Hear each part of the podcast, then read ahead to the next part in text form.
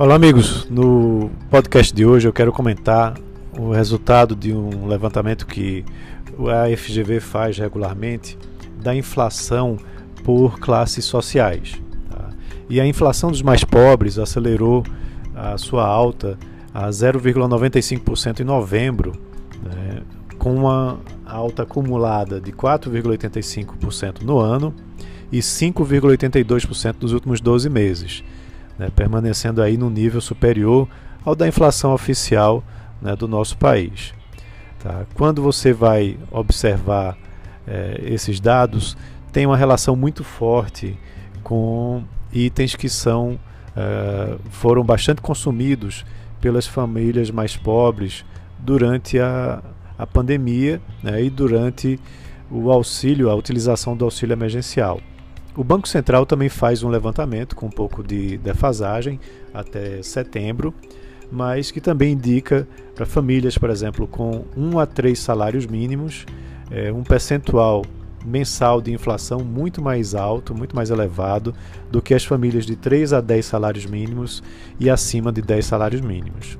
Né, o que acontece é que os itens alimentação e bebidas, higiene pessoal, é, material de construção civil, é, tem um peso muito forte na composição da, infla, da inflação das famílias mais pobres, né? na composição das despesas das famílias mais pobres. Os mais ricos têm um consumo que vai além desses itens, né, que são os itens é, de subsistência, né, e que, em geral, as famílias mais pobres terminam consumindo mais.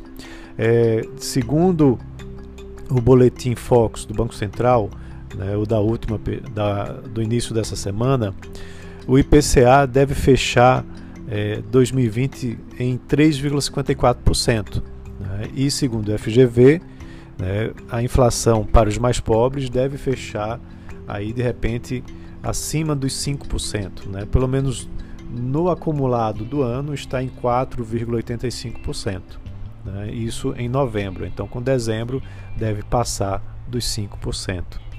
E diversos itens, como eu já disse, terminam contribuindo para isso, mas a sua grande maioria são itens relacionados à alimentação, transporte né, e também à habitação.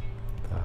É, o papel do auxílio emergencial para diminuir né, a, os problemas de queda de renda dos mais pobres foi fundamental, como a gente já sabe, né, e até mesmo o estudo que eu fiz comprovou isso mas uh, o efeito colateral disso é justamente essa inflação temporária que a gente está observando né, dos preços de setores importantes, né, como esses que eu já mencionei.